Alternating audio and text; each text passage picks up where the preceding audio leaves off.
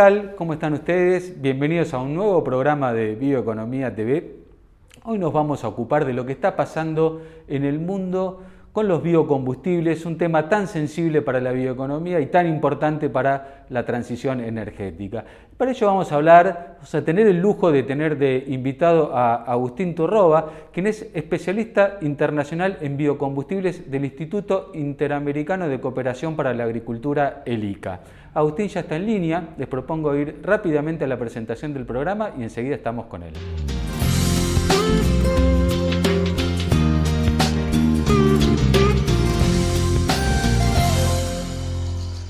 Hola Agustín, qué gusto tenerte aquí en nuestro programa. Eh, bueno, estamos viendo que hay, este, que se viene, ¿no? Una década de transformaciones en lo que tiene que ver con la movilidad, que hay mucho ruido. Eh, ¿Cómo crees que pueden insertarse los biocombustibles en este nuevo paradigma de movilidad sustentable que se está viniendo? Hola Emiliano, bueno, un placer estar contigo, con, este, con toda la gente que, que te sigue en, el portal. Eh, y bueno, fíjate que la pregunta es muy, muy interesante a raíz de este, un, informe que acaba de sacar este, la Agencia Internacional de Energía de cómo ir a emisiones este, netas cero en el 2050. Y, en ese sentido, digamos, eh, el transporte tiene un rol bastante importante. Hoy el transporte representa el 14% de las emisiones de, de CO2 en el mundo. Y básicamente lo que se está viendo es que va a haber una especie de transición, un cambio en el paradigma de movilidad actual. ¿eh? Recordemos que el paradigma de movilidad actual, básicamente, cuando hablamos de vehículos por carretera, nos referimos a combustión interna, ¿eh? a gasolina, a, a, diésel, pero si querés después podemos hablar un poco de combustibles de, aviación y marítimos también. Y, básicamente lo que se ve en el transporte por carretera es que se viene algún cambio de paradigma un poco más limpio, este, bastante más, más, más, limpio y eso necesita algunas condiciones previas. Y este nuevo paradigma este, se está debatiendo principalmente entre la electromovilidad y algunas opciones relacionadas al, hidrógeno. Pero bueno, básicamente todos los, este, los outlooks muestran que este, la electromovilidad progresivamente va este, a ir avanzando. En primer lugar, va a avanzar en algunos países desarrollados de Europa, Estados Unidos posteriormente se va a ir, va a ir derramando hacia otros países desarrollados este, y hacia las periferias, entre comillas, ¿no? hacia Latinoamérica y, y, y, otros países. Lo que sucede es que estos nuevos paradigmas de movilidad van a, llevar mucho tiempo en, en, masificarse, y ahí es donde entran los biocombustibles. Los biocombustibles entran como una transición mucho más limpia dentro del paradigma de movilidad actual basado en combustión interna.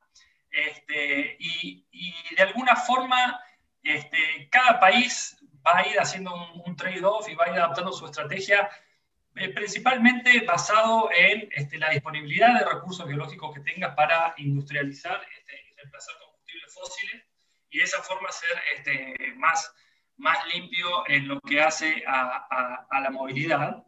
Y cuando hablamos de medio ambiente, hablamos de gases, de, emisiones de gases de efecto invernadero y este, muy motorizado por la pandemia social COVID, se meten otras cuestiones. Por ejemplo, la calidad del aire. ¿eh? En América Latina, 100 millones de personas este, respiran aire este, bastante contaminado y eso influye muy negativamente en enfermedades principalmente este, respiratorias, causando muertes prematuras.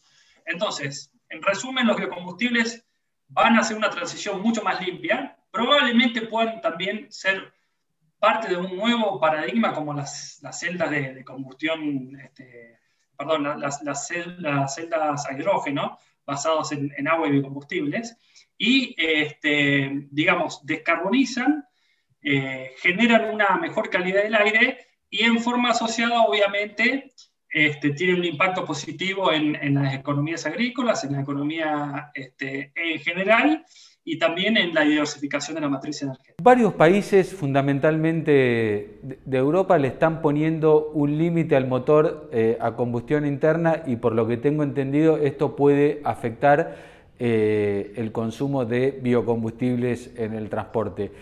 ¿Crees que se han apresurado con estas medidas? ¿Crees que esto, es aplicable a todos los automóviles? ¿Qué pasa con el transporte pesado que funciona con diésel, que es por ahí más complicado electrificar? ¿Cómo lo ves a eso? Mira, la Unión Europea, este, digamos, muchas veces se trata como como un bloque eh, y muchas veces tiene particularidades, este, digamos, disímiles por países y si querés, después entramos en uno o dos casos que son bastante interesantes este, para verlo desde Argentina, ¿no es cierto? Pero básicamente la Unión Europea lo que está haciendo es eh, empezar a estandarizar eh, la cantidad de energía renovable que tiene que tener el transporte. ¿sí? Y cuando uno mira a nivel agregado en el mundo, ya no la Unión Europea, uno encuentra que aproximadamente el 3,7% de del, del transporte se mueve con energías renovables y eso cuenta la, electricidad renovable que va eh, a autos eléctricos y cuenta también los biocombustibles. De ese 3,7, el 93% son biocombustibles, con lo cual esto demuestra la proliferación de los biocombustibles en la matriz este, de combustibles líquidos y este, en la, importancia que tiene en, el transporte. Ahora, yo diseccionaría el, el análisis en dos, para ver un poquito las perspectivas que tiene no solamente Europa, sino, sino el mundo. Eh, y, y, cuando uno hace una, una revisión bastante profundo de los distintos outlooks, de cómo necesita evolucionar este, el consumo y la producción de biocombustibles para este, estar en línea con los niveles de emisiones decrecientes, este, para alcanzar las, las, metas del Acuerdo de, de, París o algunas metas incluso un poco más exigentes, lo que se ve es que el consumo de biocombustibles eh, del 2020 al 2040 se puede llegar hasta triplicar y, un poquito más. ¿eh? Se puede llegar a multiplicar este, por 3.4 en, el mejor de los casos. Y casi todo ese biocombustible este, se va a destinar a eh, transporte por, por, carretera y nos referimos básicamente a dos tipos de combustible, bioetanol y biodiesel. Y dentro de biodiesel hay que hacer una, una aclaración muy importante. Se ve una, una participación cada vez mayor del eh, aceite hidrotratado, de, lo que nosotros comúnmente lo conocemos como HB corta O, este, que dicho sea de paso, en la literatura se conoce como drop-in biofuel. ¿Qué son los drop-in biofuel? Biofuel, que no tiene una traducción directa al español, son aquellos biocombustibles que por sus especificaciones de calidad pueden reemplazarse automáticamente, pueden reemplazar automáticamente a los combustibles fósiles. Es decir, yo puedo usar un HBO 100% en un motor diésel y no va a haber ningún tipo de, problema. Con el FAME a lo mejor tiene que tener algún tipo de cuidado en climas fríos, por el origen de la materia prima y demás. Eh, y, respecto de Europa, sí me gustaría destacar dos casos que yo miraría con, mucho cuidado a, raíz de la pregunta que vos haces. El primer caso es este, Suecia, ¿eh? que tiene una matriz de uso de biocombustibles muy amplia, en especial este, biodiesel, y dentro de biodiesel metemos FAME y HBO, con niveles que llegan a casi el 30%, eh, el, año pasado llegó a 32%, este, impensado que en general vuela por, por debajo del radar, ¿no es cierto? Suecia uno en general no lo tiene mucho en, el radar, eh, y acá sí se nota una proliferación muy interesante de Green Diesel, de, de, HBO este, utilizado en, en diésel. Y el segundo caso, si querés para tocar un poquito más tema de etanol, es Francia. ¿eh? Francia tiene este, un nivel de corte establecido, pero ha liberado la posibilidad de este, vender E85 y ya tiene 2.300 estaciones de servicio que tienen un surtidor al menos con este, etanol al 85%. Para que dimensionemos, ¿no? En Argentina somos 45 millones de habitantes, en Francia son 65, 67 millones. Argentina tiene 4.500 estaciones de servicio en total en su territorio y Francia ya tiene la mitad de esas estaciones de servicios, te dan E85, 2.300 estaciones de servicio, y cuando uno ve el crecimiento de la venta de etanol, el E85 explica mucho y es un modelo este, bastante atractivo. Y las otras dos cuestiones, Emiliano, que, vienen sin duda eh, y que van a explicar el crecimiento este, de los biocombustibles de 2040 en adelante son la aviación y el biocombustible marino. ¿Eh? los biocombustibles sostenibles de aviación, o el acrónimo SAF, como se lo, se lo conoce este, en general en la literatura, y el bio o otros biocombustibles que tengan aplicación marítima, este, van a ser muy necesarios para que esos dos sectores, que en conjunto explican entre el 4 y el 5% de, de, las emisiones, este, se puedan descarbonizar y especialmente en, el transporte marítimo, que se puedan bajar los niveles de azufre acorde a los compromisos que, este, que, sean asumidos. Así que yo diría, de acá al 2040, bioetanol y biodiesel van a entrar en su apogeo. De ahí en adelante, probablemente el consumo de biocombustibles crezca un poco menos y haya un redireccionamiento hacia estos nuevos mercados. Biocombustibles sostenibles de aviación y biocombustibles de navegación, que dicho sea de paso, les cuesta mucho más este, adoptar un nuevo paradigma. Es decir, por la baja densidad este, energética de las baterías, probablemente la, electromovilidad no sea una solución ni para la aviación ni para el transporte marítimo en el corto y en el mediano plazo. Un poco sobre esto que mencionabas y los dos ejemplos, ¿no? Mencionaste Suecia y mencionaste Francia. Europa está debatiendo una nueva directiva de energías renovables donde este, se está instalando nuevamente esta dicotomía que existe entre la producción de alimentos y la producción de biocombustibles. Em, sabemos que en Europa está limitado el uso de biocombustibles de primera generación o convencionales, aquellos que se obtienen a partir de cultivos. ¿Cómo, es, eh, cómo juega esto en Francia con este E85 o cómo juega en Suecia con estos este, mandatos altos? ¿Y qué expectativas hay este, a futuro sobre este tema que es bastante delicado? ¿no? Bueno, la Unión lo que ha dicho básicamente es que este, va a poner un CAP o que, tiene un CAP y, el 14 de julio va, a salir una nueva legislación. Entonces, tal vez lo que estamos hablando hoy, el 14 de julio, sea distinto. Pero lo que hay hoy básicamente es un techo del 7% este, al uso de biocombustibles que, que provengan de materia prima catalogado como el famoso ILUC, ¿no? el, cambio de, uso de, tierra, pero hay un cap este, de, tres puntos para una materia ah, específica que es la palma. ¿eh? Y bueno, ellos, digamos, y, digamos, y después he visto alguna nota que, este, que, ha sacado sobre Bélgica, hay alguna discusión sobre, sobre la palma. Ahí, digamos, yo creo que hay que ser este, muy, muy contundente, digamos. Este, uno tiene que bregar por este, la producción y el consumo sustentable de los biocombustibles, con, desarrollando las mejores prácticas de calidad y bajo los mejores estándares ambientales. Esa es la mejor forma de, digamos, con la, tecnología disponible hoy, asegurar que los biocombustibles, digamos, se, adapten a los mejores estándares. ¿eh? Y esto está en línea con lo que dice el IPCC, este, con, digamos, con, la literatura de, avanzada que, así lo indica. Y después cada país tiene su característica. Digo, yo por ahí entiendo que un país este, importador de, alimentos, por ahí tenga una postura más en torno este, a, la, europea, si se quiere, de bueno, tengamos cuidado con algún tipo de materias primas, más allá de que, digamos, podemos ir a un debate más de fondo y, y las implicancias reales, ¿no?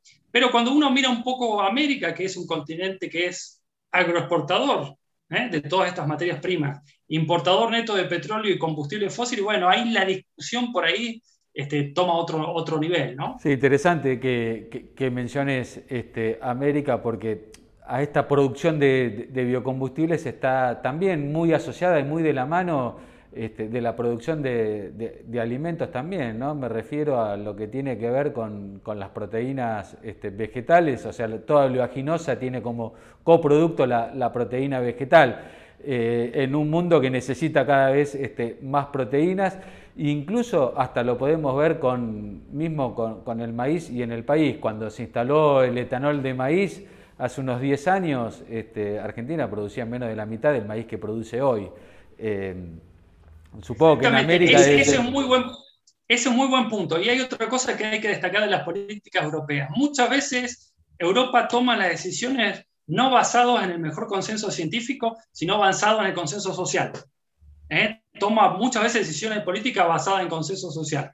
Y por eso, en la temática de biocombustibles, este, y, esto es un trabajo pendiente para todos nosotros, digamos, hay un rol de este, difusión y sensibilización muy importante. ¿eh? porque no todos los países toman las decisiones de política exclusivamente este, en el consenso científico. Yo diría más bien todo lo contrario. ¿eh? Más bien el policy maker mira una, en general mira una encuesta este, y en base a eso toma la decisión. Entonces, ahí este, me parece que tenemos una, una, tarea muy importante nosotros que realizar. Bueno, ese, ese, es nuestro rol, ¿eh? este, ese es un poco eh, el enfoque y lo que nosotros tratamos de, de, comunicar, ¿no? apoyarnos siempre en lo que tiene que ver con, con la ciencia para, para esto, ¿no? para poder lograr de una buena vez un planeta mejor, más sustentable para todos. Eh, te vuelvo de nuevo eh, con el tema este del, del y que, veníamos hablando del biodiesel. Eh, estamos viendo que en Estados Unidos hay un boom, sobre todo lo que tiene que ver con, biodiesel. Incluso hasta se están construyendo nuevas, plantas de crashing de soja, se está probando con este, nuevas oleaginosas. incluso me, me da la sensación que esto está permitiendo hasta poder que, puedan ingresar al mercado de los biocombustibles o a producir los biocombustibles las viejas refinerías de petróleo que se van adaptando. Eh, ¿cómo, lo ves este fenómeno? Si es tan así, si se está exagerando. Nosotros que por ahí vos estás más cerca y más empapado con estos temas. No, no, es, así totalmente. Hoy cuando uno mira los números, más o menos un 25% de la capacidad productiva del HBO proviene de viejas refinerías. Y cuando uno mira los proyectos este, de hoy al 2024, todo lo que está anunciado, todo lo que se está construyendo, te das cuenta que va a haber una reconversión este, y un crecimiento en el total del HBO, pero también en las viejas refinerías que van, van a entrar, ¿no? utilizando viejas corrientes de hidrógeno para hidrocraquear este, aceites vegetales. Y estos, digamos, hay ejemplos de Sobra, la ENI en Italia, en California, este, se reutilizan viejas refinerías. Y de alguna forma es, es llamativo porque este, está reconfigurando un poco el, mapa de actores empresarios, y fíjate qué interesante esto, este, cómo algunas este, viejas empresas petroleras se están reconvirtiendo en empresas de energía y están adoptando no solamente energías renovables para generar electricidad, sino energías renovables en formato de biocombustibles. ¿no? Eh, si querés, traemos a colación un fallo de la Shell que, que salió ¿no es cierto? Hace, creo que esta semana, que, y bueno, va, va exactamente en la misma dirección, ¿no es cierto?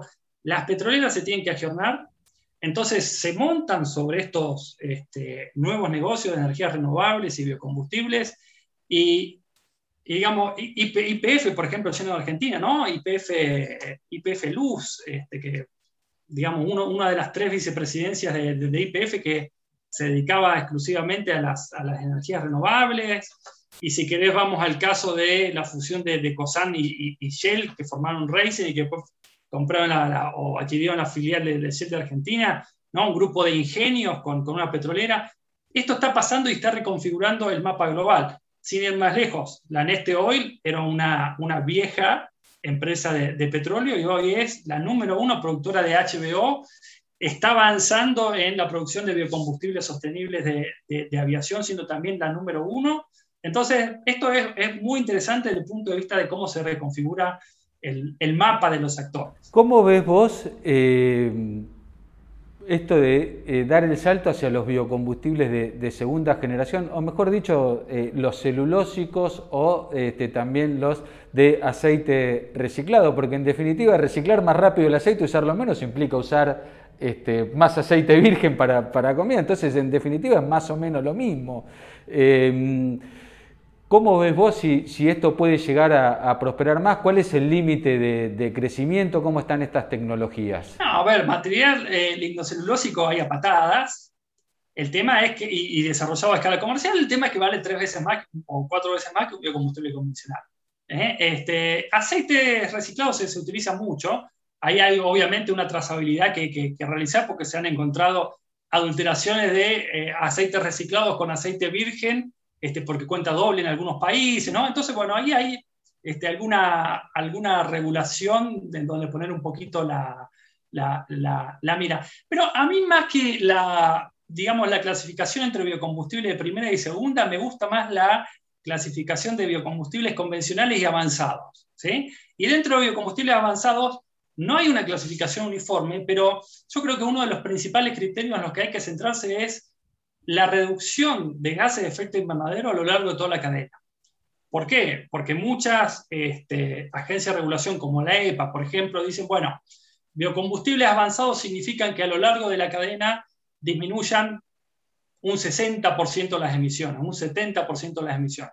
Entonces, cuando nosotros en Argentina medimos las huellas de carbono en muchas plantas de bioetanol de maíz, de caña, de biodiesel, encontramos que a pesar de utilizar materias primas que en teoría serían menos descontaminantes que las de segunda generación, ¿eh? encontramos rangos, digamos, de disminución de, la huella de, este, de, gases de efecto invernadero de esa magnitud o mejores. ¿Está? Entonces yo creo que lo que hay que tener conciencia es que este, los biocombustibles producen a lo largo de, eh, producen CO2 a lo largo de una, una cadena y hay que hacer lo más eficiente posible dentro de todos esos eslabones de la cadena. Es decir, en el sector primario tengo, que tratar de ser lo más eficiente posible, en el sector este, de la producción tengo que tratar de tener la mejor escala y la mejor conversión este, para también tener los mejores factores y después sin duda en, en la logística y, y, y, en la distribución. De esa forma, este, la verdad que los biocombustibles que hoy tiene este, nuestro país en términos de, de, emisiones de gases de efecto invernadero tiene poco que envidiarle este, a, a, los mejores estándares que, eh, que, pone la EPA o que incluso pone este, la Unión Europea. Te pregunto, ¿cómo estamos, cómo está en general eh, América, el continente, en términos de, de, de biocombustibles? Mira, está muy bien, las, las Américas, ¿no? Desde Canadá hasta, hasta, hasta Argentina, este, producen más del 80% del bioetanol, están produciendo cerca del 35% del biodiesel y, van a crecer. Este, hay casos muy interesantes, este, bueno, el de Brasil que todos conocemos, ¿no es cierto? Que en bioetanol este, tiene un corte del 27% y además vende alcohol anhidro y que va subiendo un punto por año y está en 13% biodiesel y, quiere llegar al 15% de aquí en 2022. Colombia es un caso que hay que mencionar porque estaba consumiendo B10 y en abril de este año pasó a un B12. ¿eh? Y Estados Unidos tiene un desarrollo donde, digamos, industrializa más de 130, 140 millones de, toneladas de, maíz en formato de etanol este, y reemplaza más del 10% de las gasolinas por, por, bioetanol. En ese contexto, digamos, Argentina se posiciona este, con, con cortes este, muy interesantes. La verdad que un corte de un 12% en etanol y un corte del, del 10% son interesantes. Eh, y, y, la verdad que tiene una muy buena disponibilidad de materia prima por si quisiera expandir. Digamos, y si se quiere expandir, tiene muchos modelos para mirar. Este, desde el E85 en Estados Unidos hasta un corte del 27% en Brasil, o alcohol puro, cuando uno mira este biodiesel, podría mirar el caso sueco, podría mirar a Indonesia, que hoy está mezclando biodiesel al 30% y el año que viene va a ir a un 40%.